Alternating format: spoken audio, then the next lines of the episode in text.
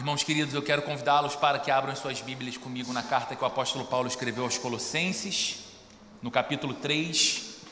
Nós vamos ler o trecho que se encontra do verso 18 até o verso 21, um trecho um pouco menor nessa manhã, mas ele requer, obrigado Renata, a nossa a nossa atenção, a nossa compreensão e a nossa reflexão para de fato alcançar a beleza daquilo que a Bíblia está falando em termos tão práticos, concretos da nossa vida sobre algo tão tão essencial na vida de todos nós, que é a nossa vida no lar, que é o relacionamento conjugal, a relação entre pais e filhos. Então, você que nos visita hoje, nós estamos aqui ah, no terceiro mês, caminhando para a conclusão de uma série de mensagens expositivas com base nessa carta que o apóstolo Paulo escreveu na Bíblia, a carta aos Colossenses. E nós, aqui na igreja, pregamos expositivamente verso por verso da Bíblia. Então, nós estamos avaliando, analisando semana após semana um conjunto de versículos, compreendendo qual é a mensagem desse texto e como ela se aplica à nossa vida, à nossa jornada, à nossa caminhada cristã. E eu espero que nessa manhã não seja diferente das outras manhãs aqui de domingo e também das noites de segunda-feira. Que Deus seja glorificado pela exposição de Sua palavra e que o nosso coração tenha a alegria de perceber Deus falando conosco, nos instruindo pela Sua palavra, nos inspirando o coração. Então hoje nós lemos Colossenses no capítulo 3, do verso 18 até o verso 21. Diz assim a Bíblia, num dos trechos mais mal compreendidos, mais mal interpretados e mais mal utilizados da Bíblia em toda a história. Certamente na história recente do nosso mundo, principalmente. Diz assim a partir do verso 18: Mulheres, sujeite-se cada um a seu marido como convém a quem está no Senhor. Maridos, ame cada um a sua mulher e não a tratem com amargura. Filhos, obedeçam a seus pais em tudo, pois isso agrada ao Senhor. Pais, não irritem seus filhos, para que eles não desanimem. Até aqui.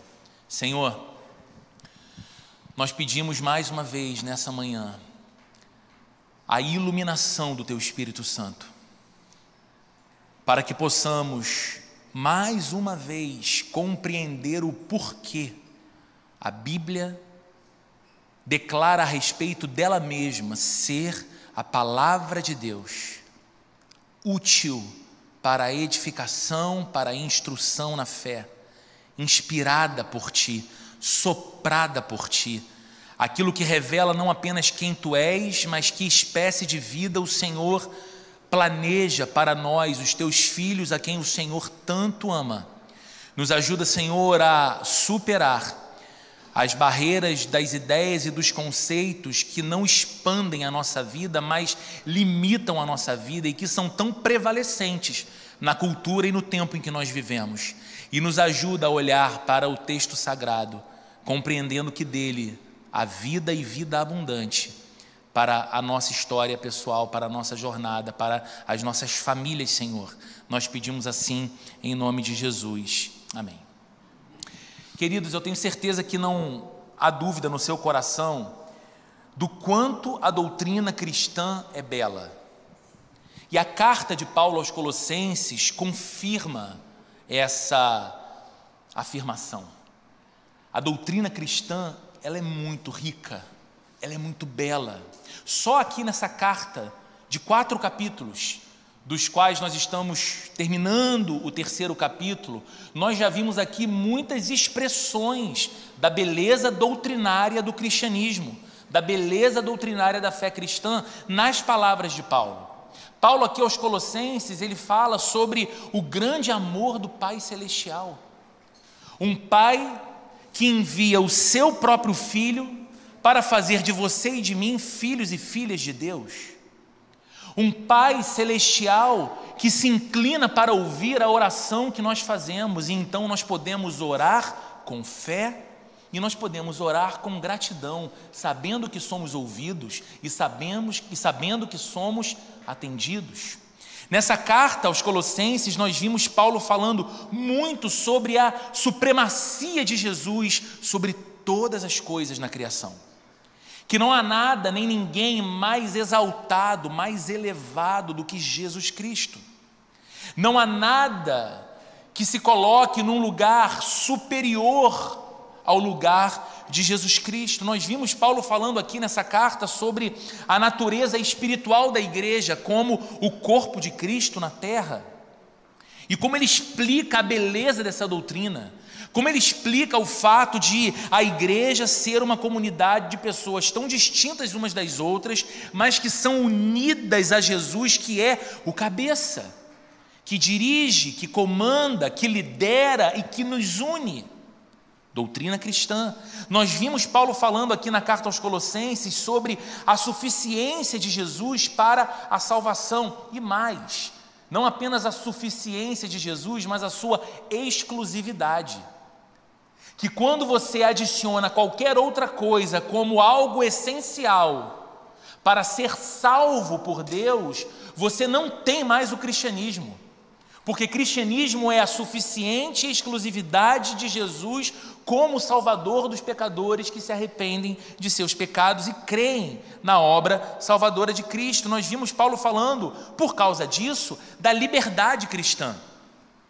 Que nós não estamos mais presos a sofismas ou a conceitos limitantes de sistemas religiosos que tentam dizer, mais uma vez, que aquilo que você faz contribui ou não para a sua salvação mas que o cristão ele é livre porque o amor de Deus o libertou, a obra de Cristo o libertou. Ele agora é livre para viver como filho de Deus, livre para viver como uma filha de Deus, para a glória de Deus. E nós vimos como que Paulo fala sobre o acesso que nós temos espiritualmente falando para buscar as coisas que são lá do alto onde Cristo está assentado à direita de Deus o Pai. Doutrina tudo isso que nós falamos aqui, nesses breves minutos, aponta para doutrina bíblica e a sua beleza, a sua relevância. Mas o que torna o cristianismo singular em beleza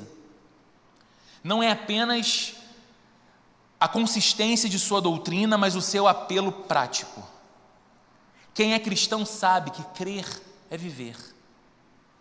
Aliás, esse é o tema da nossa mensagem de hoje. Crer é viver. Ter fé significa aplicar aquilo que nós sabemos e afirmamos crer, a nossa estrutura de vida, de modo que a nossa fé modele a nossa conduta, a nossa ética, o nosso comportamento. O cristão verdadeiro é alguém que sabe que as suas obras de obediência a Deus não podem salvá-lo diante de Deus mas que essas obras de obediência a Deus são a evidência de que ele possui a fé salvadora. Então, o cristão não é alguém que obedece para ser salvo, não é alguém que cumpre o que Deus espera dele para ser amado por Deus, perdoado por Deus, abraçado por Deus, mas ele é alguém que obedece a Deus e se importa com o que Deus quer para a sua vida em todos os aspectos, porque ele creu na oferta gratuita de salvação que Jesus fez a ele, e agora o seu desejo mais sincero é corresponder ao amor de Deus, amando, sendo fiel, sendo obediente. Por isso nós podemos dizer que o cristianismo não é meramente a fé da reflexão. Muitos grandes filósofos eram cristãos Muitos gênios intelectuais que pisaram nesse nosso mundo e contribuíram para o desenvolvimento do pensamento humano eram homens e mulheres de fé, mas o cristianismo não é uma filosofia. O cristianismo é, acima de tudo, a fé da ação. E é disso que Paulo trata o tempo todo durante o capítulo 3 dessa carta. Repara como ele começa o capítulo 3 falando sobre a, imperi a imperiosa necessidade de buscarmos as coisas que são lá do alto. Então percebe que ele vem desenvolvendo nesse capítulo uma dinâmica do maior para o menor. Ele começa com as coisas que são lá do alto, onde Cristo está, e agora ele está falando do lar. Você começa buscando as coisas que estão lá no alto, que vêm do céu que envolve a sabedoria de Deus, que tem a ver com os recursos que se encontram acessíveis a nós hoje por causa da obra de Cristo. E essas coisas vão banhando a vida da gente em todos os aspectos, ao ponto agora de, no final do capítulo 3, Paulo chegar no casamento e na relação entre pais e filhos. E sim, eu sei, como eu disse, que esse é um dos trechos da Bíblia em que as pessoas evitam. Esse é um daqueles trechos da Bíblia que as pessoas evitam porque ele toca num ponto, sobretudo hoje, muito polêmico na nossa sociedade, que é uma aparente ideia de uma sujeição da mulher ao marido no casamento. E nós precisamos entender o que, é que a Bíblia diz a respeito disso.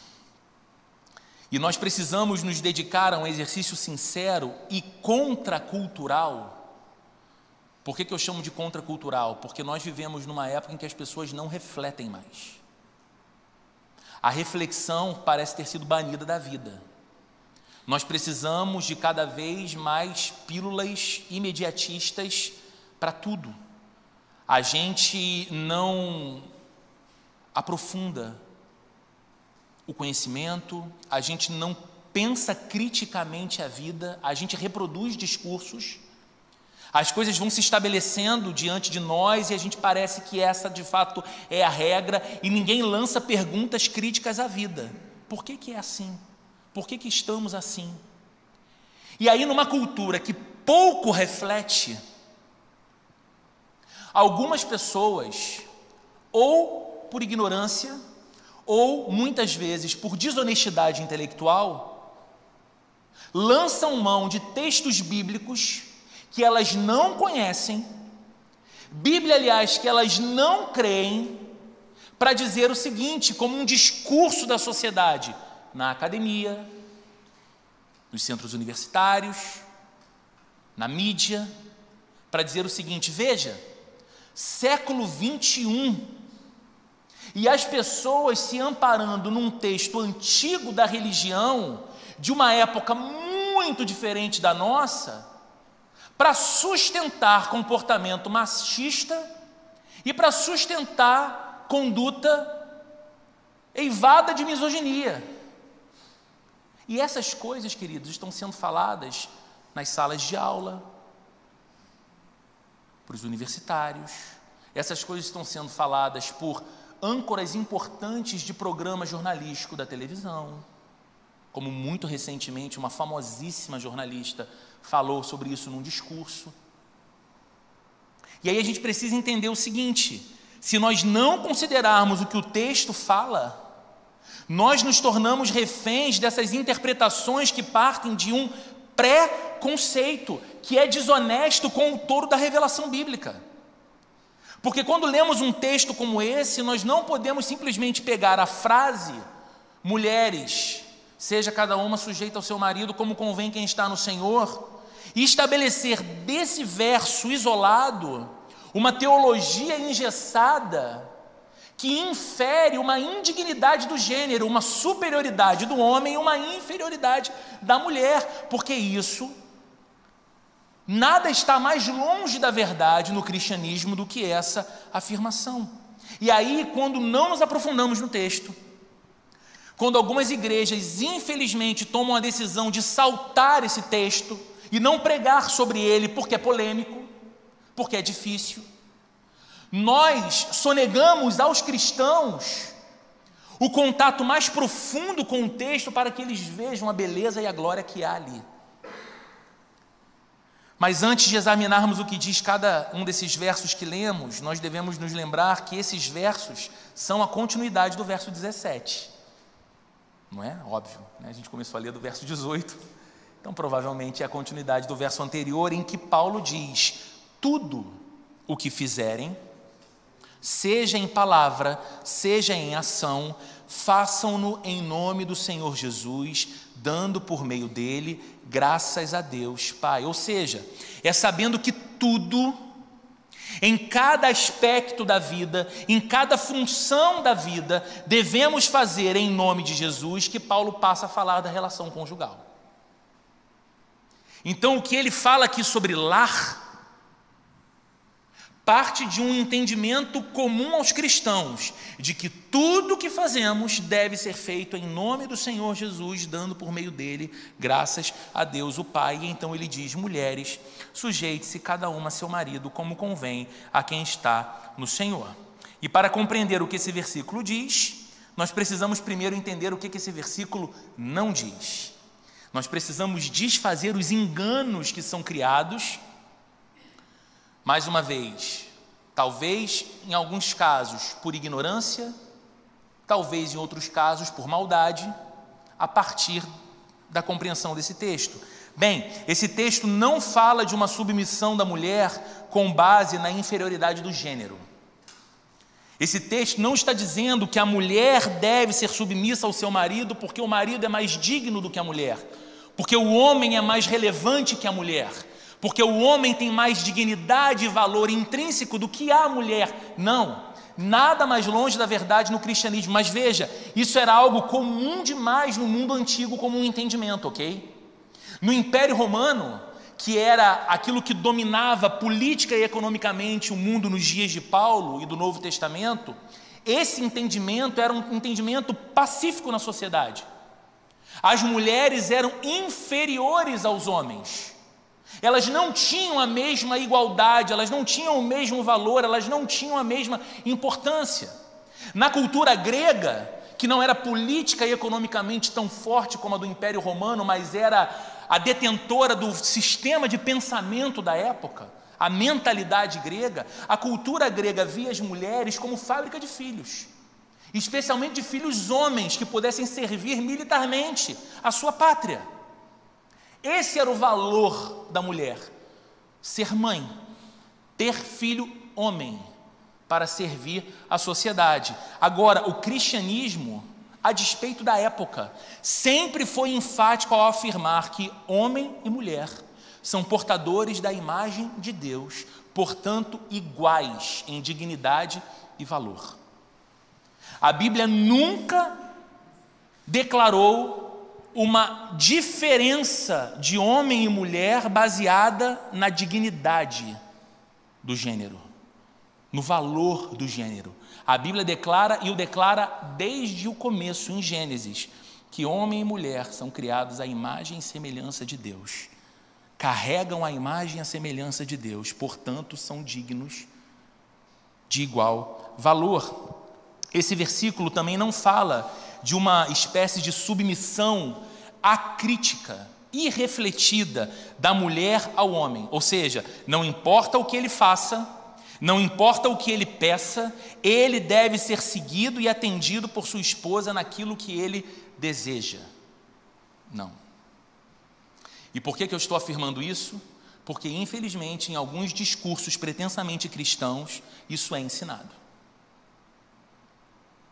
que o homem é mais importante do que a mulher, que ele tem mais valor diante de Deus do que a mulher, e de que a mulher, na realidade de um casamento, ela deve em absolutamente tudo, acriticamente, se sujeitar aos quereres e à direção de seu marido.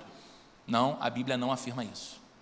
O que a Bíblia está dizendo aqui Paulo aos Colossenses, como quando escreve aos Efésios, como em outras passagens da Bíblia, como Jesus fala sobre casamento no Sermão do Monte, o que a Bíblia fala da relação conjugal é que existe sim uma hierarquia no casamento. Como em toda organização, como, em, como, como toda coisa que precisa funcionar, há uma distribuição de funções e papéis no casamento que estabelece por si só uma hierarquia, mas essa hierarquia está fundamentada num princípio da criação de Deus. Um Deus que cria seres distintos, com papéis distintos, e que o cumprimento destes papéis distintos refletem quem Deus é e glorificam ao nome de Deus. Essa hierarquia não é baseada então na dignidade de um e a indignidade do outro. A Bíblia fala sim e Paulo está escrevendo para uma comunidade cristã, tanto aqui aos Colossenses como quando escreve aos Efésios. Então não esqueça, Paulo está escrevendo para pessoas que estão, como diz o verso 1 do capítulo 3, buscando as coisas que são lá do alto onde Cristo habita.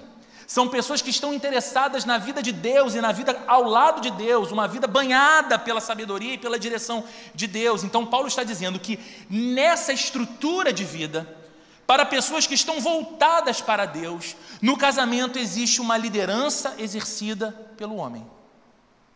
Uma liderança que não pode ser encarada, portanto, como um privilégio do homem, mas como uma responsabilidade pela qual ele prestará contas diante do Senhor. E queridos amigos, isso é algo muito sério. Porque pode acontecer de um homem pretensamente cristão se valer de uma interpretação engessada desse texto para ter a postura mais estúpida possível com a sua esposa dentro de casa. E querer lembrar a ela, debaixo de uma imposição cruel, de que ele, biblicamente falando, é o cabeça do lar, é o chefe da casa, é o líder da esposa. Mas eu e você precisamos nos lembrar que antes disso ser um privilégio, isso é uma responsabilidade, da qual prestaremos contas porque existe uma espécie de liderança que a gente deve refletir. E quando não a refletimos, mas impomos, nós falhamos miseravelmente e estamos sob o risco de um severo juízo. Então, quem usa esse texto para sustentar machismo, quem usa esse texto para sustentar qualquer noção de superioridade do homem sobre a mulher, não pode sequer ser considerado cristão. E a gente precisa sair daqui hoje com isso muito claro na nossa mente. Quem tomar a Bíblia nas mãos para sustentar um discurso machista e misógino, que são dois termos muito presentes na sociedade, ok? Sequer cristão deve ser considerado, porque está subvertendo a palavra de Deus que nós não nos esqueçamos jamais do lugar que as mulheres ocuparam no ministério de Jesus.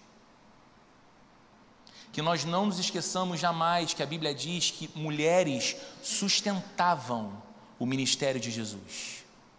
Que nós não nos esqueçamos jamais do olhar amoroso, atento, compassivo que Jesus lançou para muitas mulheres no curso do seu ministério que nós não nos esqueçamos da mulher samaritana que não apenas foi restaurada em sua vida por Jesus, mas como foi valorizada por Ele.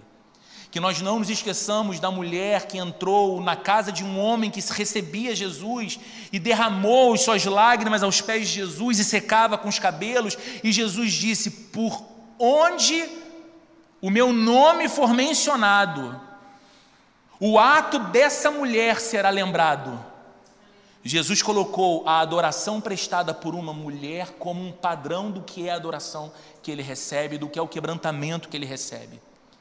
Que nós não nos esqueçamos que aprove a Deus encontrar uma mulher, uma jovem mulher,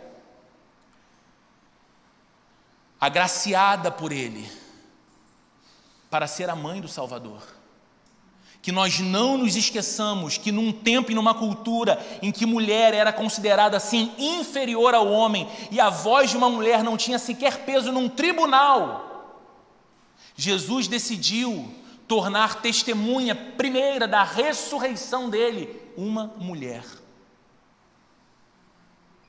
E foi uma mulher a mensageira da boa notícia para os apóstolos de Jesus de que ele não estava mais no túmulo, mas havia ressuscitado. Uma mulher pregou a ressurreição. Que nós não nos esqueçamos disso. Na hora que o nosso coração sofrer a tendência de olhar para um texto de modo desonesto, nos esquecendo de um princípio básico da hermenêutica bíblica, de que Bíblia interpreta Bíblia. E que aquilo que eu afirmo a partir de um texto precisa ter amparo e base em toda a revelação da Bíblia, da, da Bíblia de, do Antigo ao Novo Testamento. O que a Bíblia ensina aqui, na verdade, é que a mulher deve ser espiritualmente liderada por um marido que busca as coisas que são do alto que a ideia de casamento que Deus tem e a distribuição das funções para um lar que reflete a glória de Deus como ele idealizou, é, é um marido que ele está tão apegado em buscar as coisas que são do alto, um marido em quem a palavra de Cristo habita ricamente o coração, um marido que lidera, entendendo que lidera sob a liderança de Jesus, que é o supremo e bom pastor, inclusive o supremo e bom pastor de sua amada esposa. O que a Bíblia está dizendo é que deve acontecer um exercício de liderança espiritual no casamento e que o marido que busca a Deus como um homem cristão deve buscar é o líder espiritual do seu lar. Então, a submissão da esposa, ela não pode nunca ser absoluta ou a crítica. Porque se um marido pedir de sua esposa algo que a faça desobedecer a Deus, ela não deve acatar. Se um marido exige de sua esposa algo que rouba de Deus, a glória, ela não deve acatar. E é a própria Bíblia que vai dizer isso, Atos capítulo 5, verso 29, o texto vai ser exibido aqui. Veja o que acontece. Pedro e os outros apóstolos responderam: é preciso obedecer antes a Deus do que aos homens. Onde Pedro e os outros apóstolos estavam?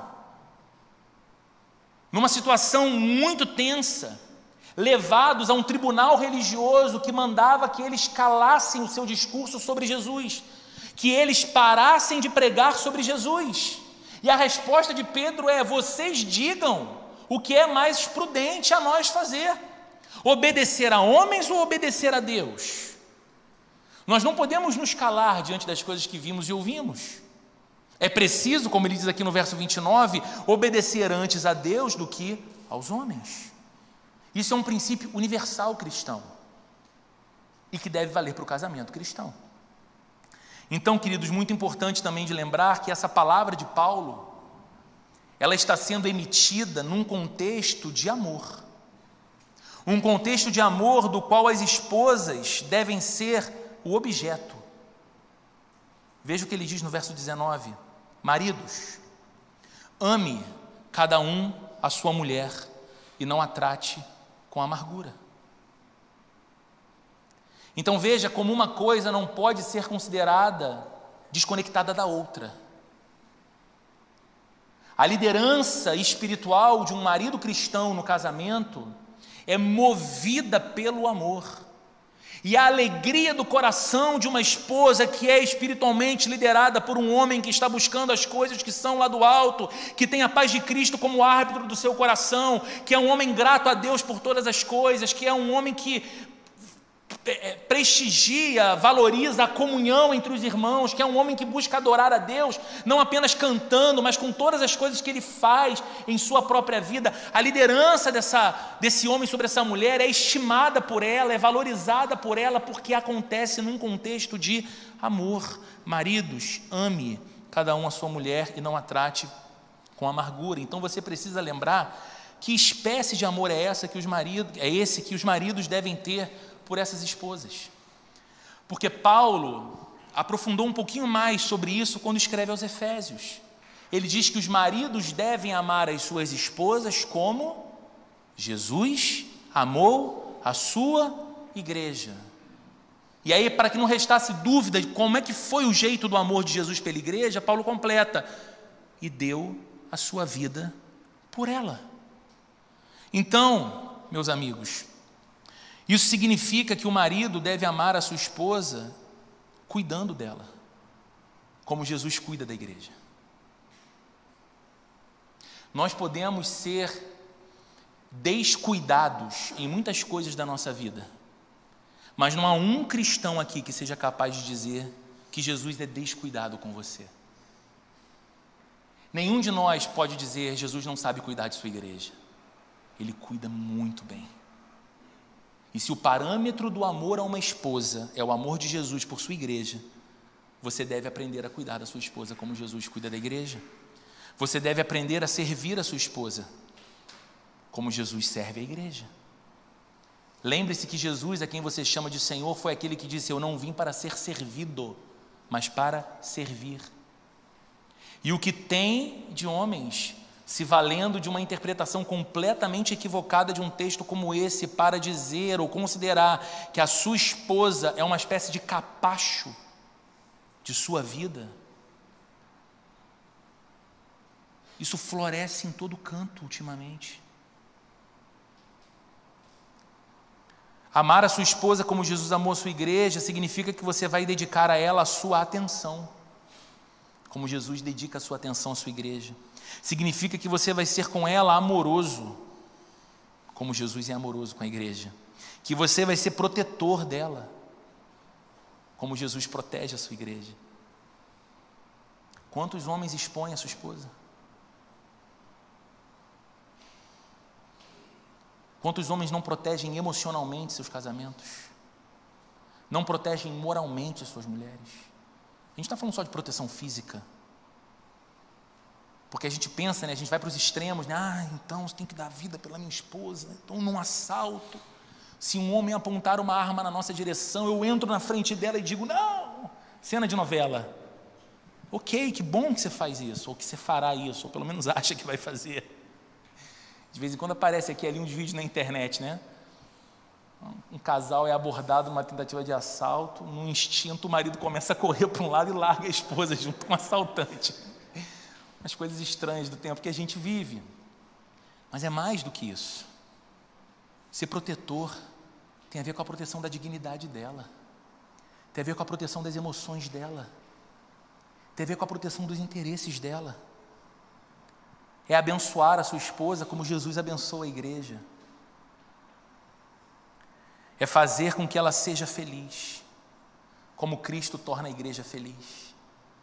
Você que é cristão é capaz de dizer que a sua vida hoje é menos feliz do que quando você não conhecia Cristo? Ou a despeito dos desafios da vida, a sua vida é mais feliz por causa de Jesus? Um marido que ama a sua esposa como Cristo ama a igreja, é alguém que vai fazer por ela todo o esforço que ele pode para fazê-la feliz. O amor que você deve à sua esposa diante de Deus não se basta com sentimentos, com declarações, mas também com ações concretas. E queridos, quando marido e esposa assumem diante de Deus essas duas posturas, quando a esposa entende que Deus estabeleceu essa função para o lar, de um marido crente que lidera espiritualmente a sua casa. E quando o marido entende que essa liderança não é algo tirânico, mas é algo cheio de amor, como Cristo olha com amor para a sua igreja, o fardo desses deveres se torna muito mais leve. Sabe por quê? É fácil amar quem confia e quem se permite ser liderada por nós. É fácil amar uma esposa assim. E também é fácil ser liderada por quem ama você.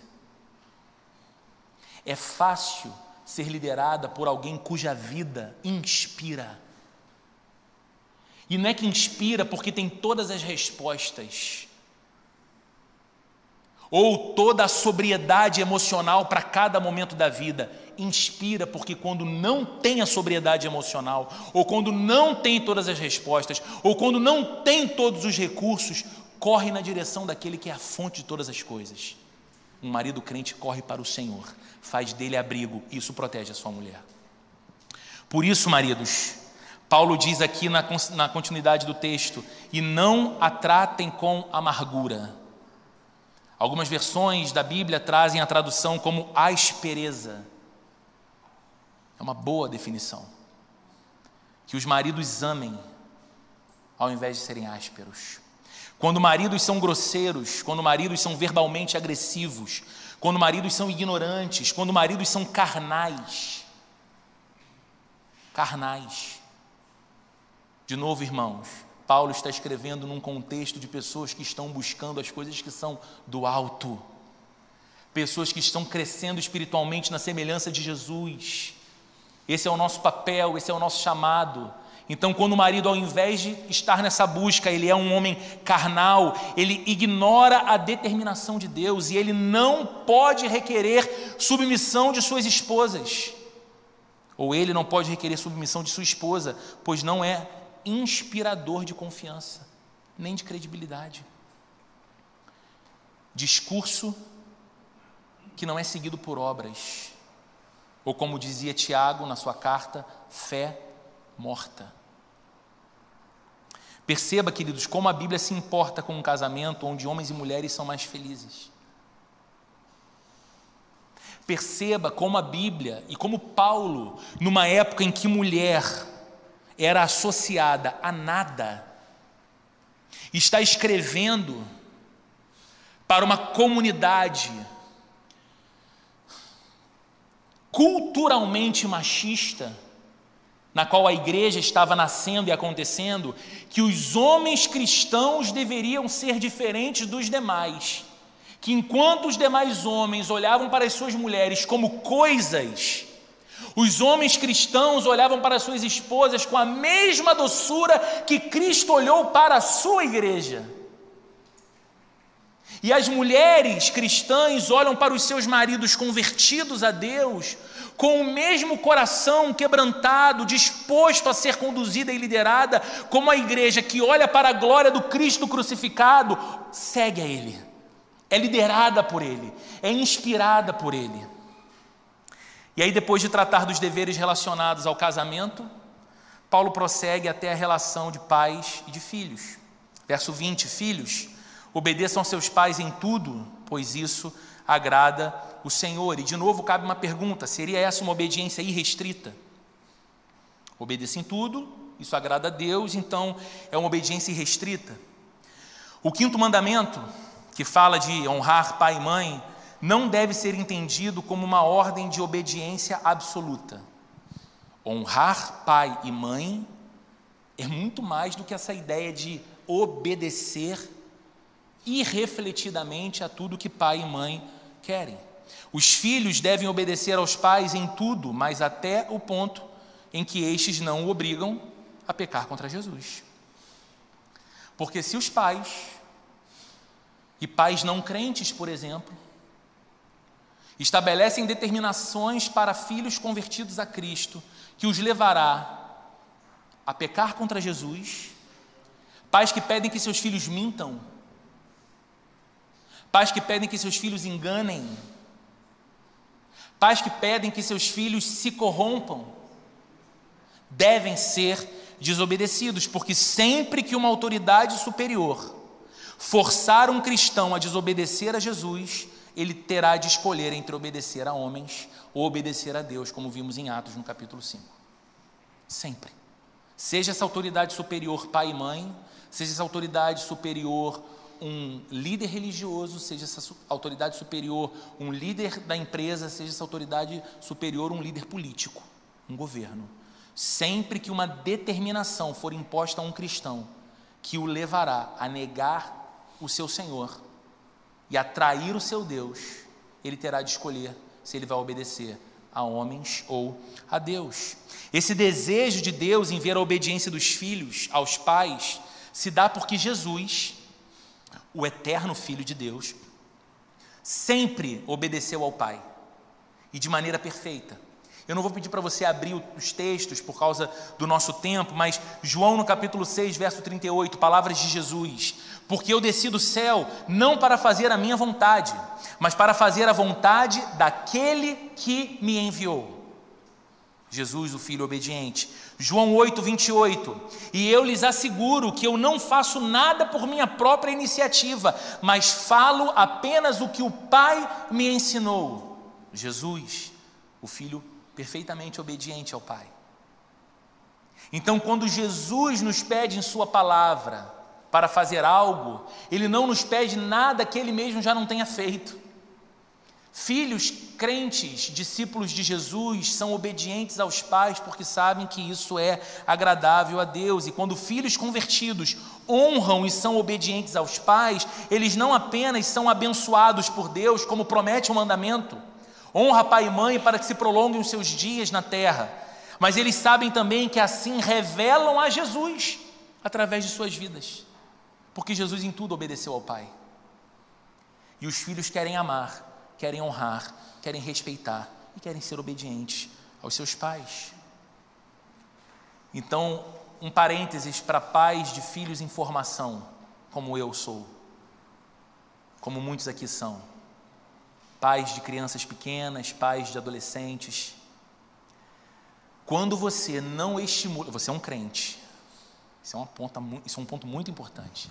Quando você não estimula, através dos recursos que Deus te deu, a obediência dos seus filhos, a sua liderança, você não abençoa os seus filhos e você os conduz a pecar.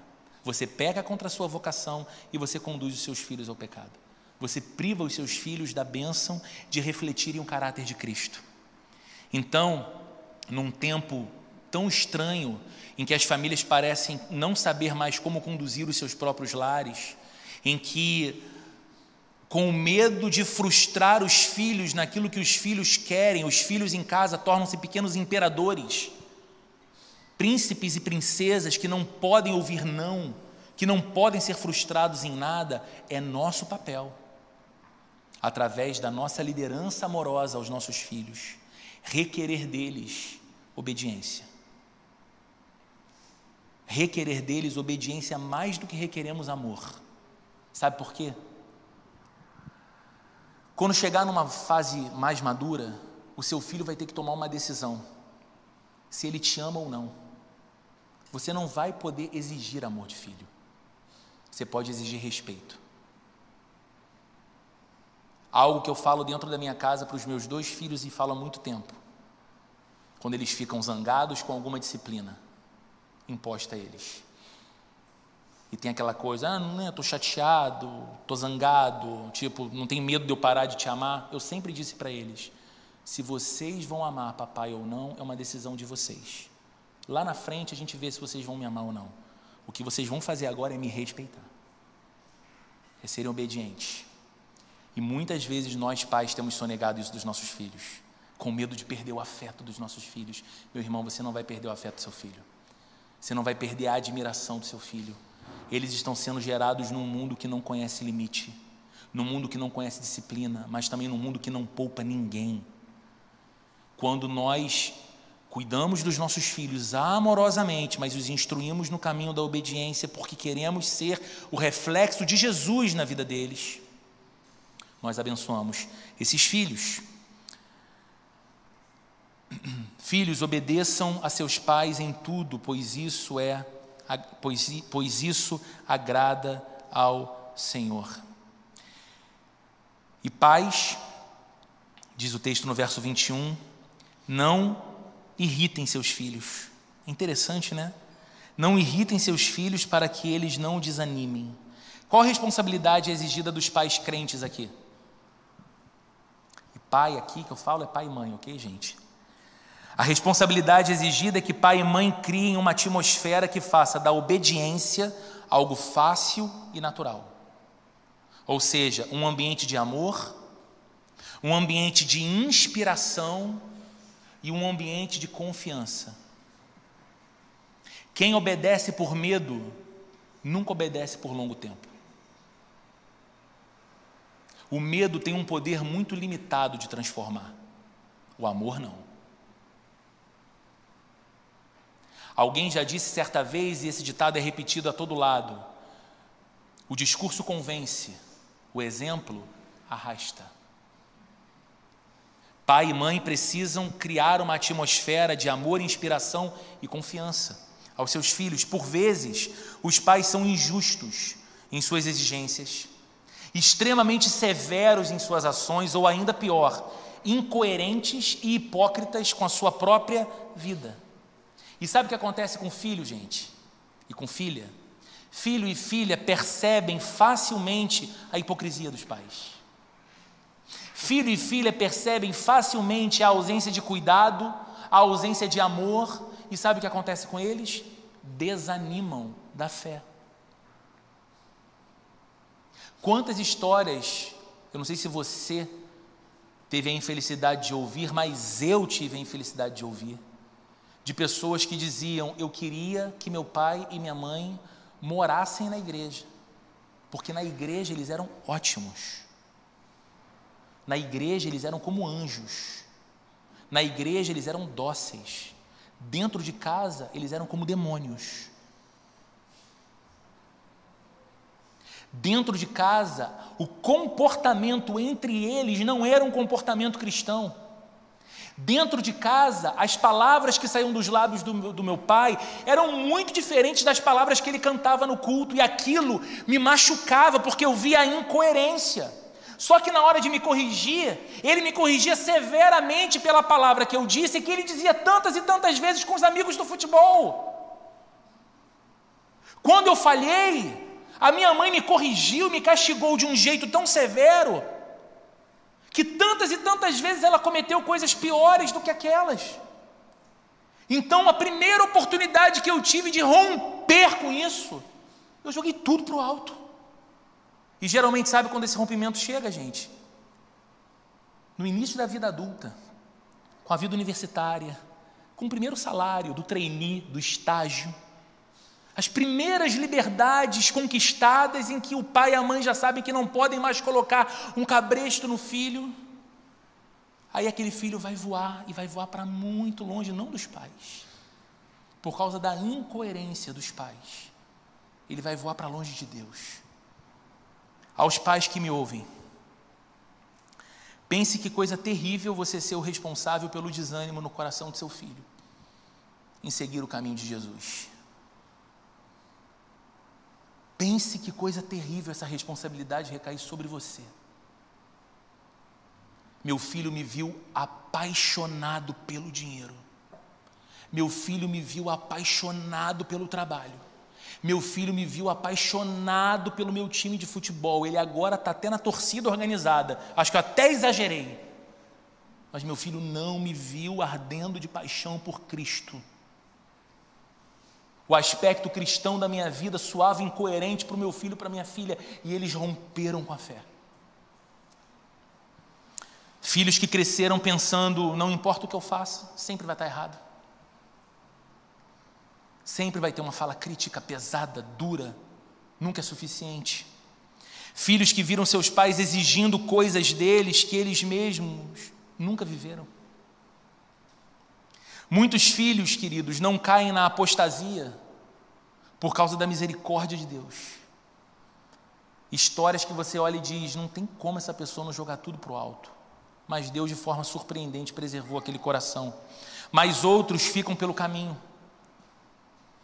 Outros ficam jogados no caminho. E como pais, nós precisamos nos lembrar do alerta de Jesus. Mateus capítulo 18, verso 7. Ai do mundo por causa dos escândalos, porque é inevitável que venham escândalos, mas ai do homem pelo qual o escândalo vem. E às vezes a gente pensa que isso tem a ver com o nosso testemunho público na sociedade. O testemunho cristão começa dentro de casa. Ai do pai e da mãe que são causadores do escândalo com relação à fé no coração de seus filhos. Um bom pai e uma boa mãe gastam tempo com seus filhos. Um bom pai e uma boa mãe ensinam seus filhos. Um bom pai e uma boa mãe se divertem com seus filhos.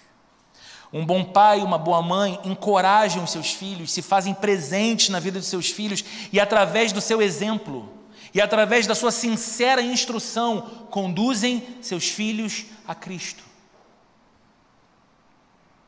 É por isso que na igreja, quando nós batizamos as crianças, filhos dos crentes, membros da igreja, nós fazemos perguntas seríssimas e solenes aos pais, dizendo: você, como um pai crente, como uma mãe crente, assume o compromisso de conduzir o seu filho na fé tornando-se a maior inspiração de um cristão para o seu filho, mais do que o professor da escola bíblica, mais do que o pastor na igreja, mais do que o pai do amiguinho da escola cristã que você decidiu matricular o seu filho, você ser a maior inspiração da fé dos seus filhos. E os pais dizem naquele momento: sim, assumimos esse compromisso. Essa não é apenas uma palavra de compromisso com a igreja, é sobretudo com o Deus soberano. Por isso Jesus diz: ai daquele por meio de quem vem o escândalo. C.S. Lewis, um autor muito importante, dizia que filhos não são uma distração que nos impedem de fazer um trabalho importante. Os filhos são o trabalho importante.